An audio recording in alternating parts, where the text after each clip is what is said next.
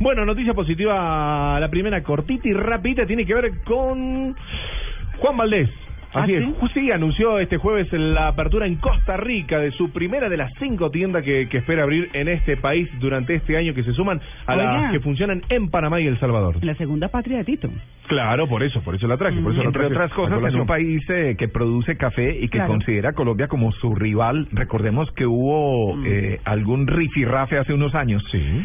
por el tema del café de allá. Hay una hay una empresa que se llama Brit, Ajá. que de hecho tiene tiendas, no sé si la han visto en el aeropuerto. Aeropuertos, sí. Mm. Ajá. Bridge Shop.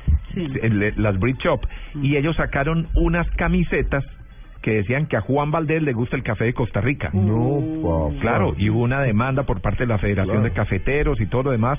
Entonces vamos a ver cómo reciben estos cafés Juan Valdés allá en Costa Rica. Exacto. Sí, Mm. la La porque este- tienda- hay esa claro. especie de, de, de, de- no digamos de pelea, pero sí pues de competencia eh, profesional por el, por, por el café. Los latinos somos más regionalistas. como sucedió con Entonces, Starbucks sí, cuando, cuando pero al llegó, final- ¿no? Sí, por eso, pero ahí está todo el mundo sentado. en esta- Exacto, ya está completamente vacío. Bueno, la, la tienda, como te contaba, funciona en San José.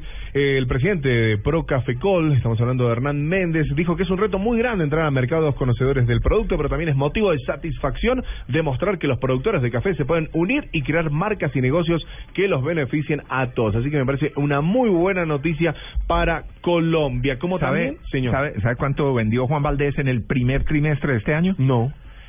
47 mil millones de pesos, Mm. 21% más que el, que el, que el Wow. año pasado. Ese es un camino andado importante. Y, Mm.